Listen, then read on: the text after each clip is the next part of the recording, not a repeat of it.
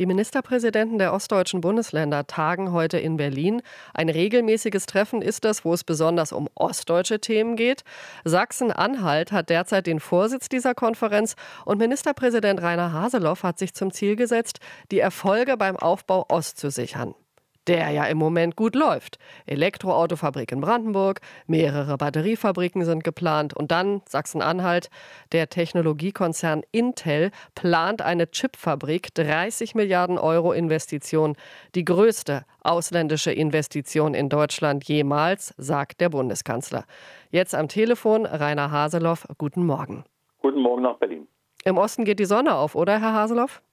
Das ist richtig. In vielen Fällen sind wir gut im Rennen. Äh, und können mit unserem Standort wirklich punkten. Aber wir können uns natürlich nicht herauslösen aus der Gesamtsituation. Äh, das Wachstum in Deutschland stagniert. Äh, wir haben sogar in Teilen rückläufige Zahlen in einigen Branchen. Und jetzt geht es darum, dass das, was wir schon errungen haben, nach der Wiedervereinigung nicht zur Disposition zu stellen. Da denke ich an die Chemie, auch an die erneuerbaren Energien, Solar. Produktion wird ja gerade äh, hart diskutiert. Kann man das in Deutschland bei den Energiepreisen überhaupt noch machen? Also darüber müssen wir reden. Ja, ich denke immer noch an Intel. Wackelt am Ende das Projekt Intel, weil sich Deutschland die fast 10 Milliarden Euro Fördermittel nicht leisten kann? Äh, erstens mal gehen ja diese 10 Milliarden sozusagen über mehrere Jahresscheiben äh, verteilt äh, in den Haushalt ein. Äh, auf der anderen Seite wissen wir, äh, dass nur zwei Prozent aller Chips, die benötigt sind und werden auch in Zukunft äh, in Europa produziert werden. Das ist ja ein europäisches Projekt.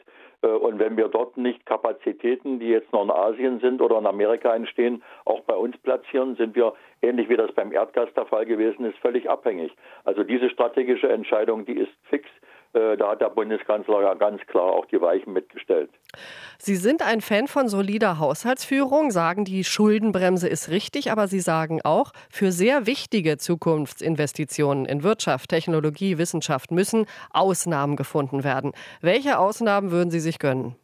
Ja, die Schuldenbremse legt ja fest, dass in besonderen Belastungszeiten man durchaus auch äh, Investitionen auch über Kredite finanzieren kann. Mit klarer Rückzahlungsmodalität. Das heißt, dass wir nicht die Generation nach uns mit riesen weiteren Schulden auch belasten. Äh, und genau das ist es. Man muss die Investitionen dann auch platzieren in dem Zeitkorridor, wo sie angeboten sind. Wenn diese diese Möglichkeit äh, dann äh, weg ist, äh, dann ist es auch generell nicht mehr revitalisierbar. Äh, und deswegen ist es wichtig, äh, dass wir handlungsfähig bleiben und wie bei diesen Investitionen, die Sie genannt haben, auch wirklich zugreifen. Auf der anderen Seite haben wir Krieg in Europa, eine Belastung, die wir so noch nie hatten, äh, auch was die Solidarität mit der Ukraine anbelangt. und da müssen wir haushalterisch eine Möglichkeit finden, das eine mit dem anderen zu verbinden. Also Schuldenbremse aufweichen nicht aufweichen, sondern einfach anwenden. Die Schuldenbremse sagt eindeutig, wenn eine Notlage da ist, und die haben wir derzeit nach meiner Einschätzung, dann kann zeitlich befristet und auch begrenzt für Investitionen auch Geld aufgenommen werden, was nicht aus dem laufenden Haushalt kommt. Herr Haseloff, bei Ihrem Treffen heute sind drei Ministerpräsidenten dabei, die im Wahlkampf stehen. In Sachsen, Thüringen und Brandenburg wird im Herbst gewählt und überall liegt die AfD vorne. Was erwarten die ostdeutschen Ministerpräsidenten von der Bundesregierung, damit die AfD nicht immer weiter wächst?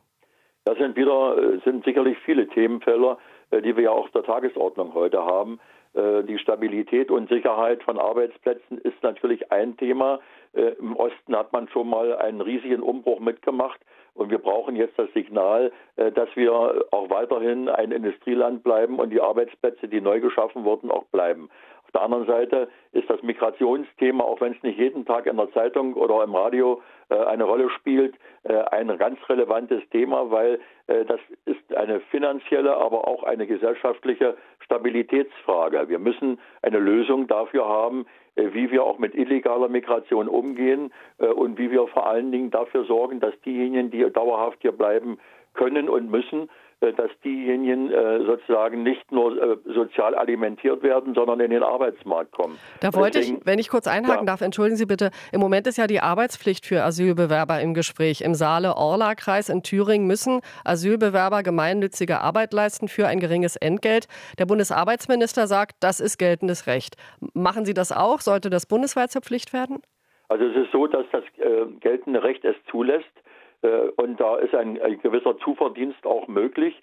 weil wir auch sagen, Integration in eine Gesellschaft passiert am besten erstens über Arbeit und damit auch über die Sprachkompetenz, die man erwirbt. Und zweitens ist es äh, damit auch möglich, äh, in der Außenwirkung zu zeigen, äh, dass diejenigen, die zu uns kommen, auch letztendlich mitwirken wollen und selber für ihren Unterhalt auch aufkommen wollen. Und jetzt müssen wir Wege finden. Bei uns sind jetzt die Landkreise auch am Überlegen, wie sie dort Organisationsformen finden. Wir hatten sowas schon mal teilweise in der Erprobung und die finanzielle Dinge, finanziellen Dinge, die damit einhergehen, bis hin zur Sprachkompetenz, müssen gelöst werden. Das sind aber lösbare Dinge.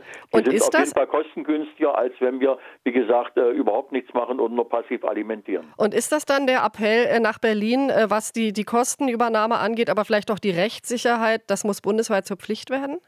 Ja, die, die Frage der Pflicht äh, ist äh, ein dickes Brett, weil wir ja wissen, dass gerade in der Koalition in Berlin derzeit solche heiklen Themen äh, nicht besonders schnell äh, zu einer Auflösung gebracht werden. Äh, wir sind aber in der Lage, vor Ort zu handeln und wir müssen Wege finden, dass wir sukzessive diese Möglichkeit, die rechtlich geboten ist und gegeben ist, auch nutzen. Da haben wir alle etwas davon. Wir haben, wie gesagt, in einigen Tagen den Flüchtlingsgipfel auch mit dem Kanzler und da wird das auch ein Thema sein, weil es ja auch den Bundeshaushalt entlasten hilft, wenn schnelle Arbeitsmarktintegration passiert, kann ich mir vorstellen, dass wir den Bund auch mit in die Pflicht nehmen, wenn es darum geht, die Zusatzkosten mit zu übernehmen. Alles klar. Danke Ihnen sehr fürs Gespräch. Viel Erfolg heute in Berlin. Dankeschön und alles Gute Ihnen. Danke. Rainer Haseloff war das von der CDU. Er ist Ministerpräsident von Sachsen-Anhalt.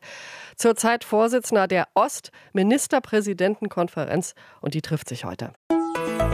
RBB 24 Inforadio vom Rundfunk Berlin-Brandenburg.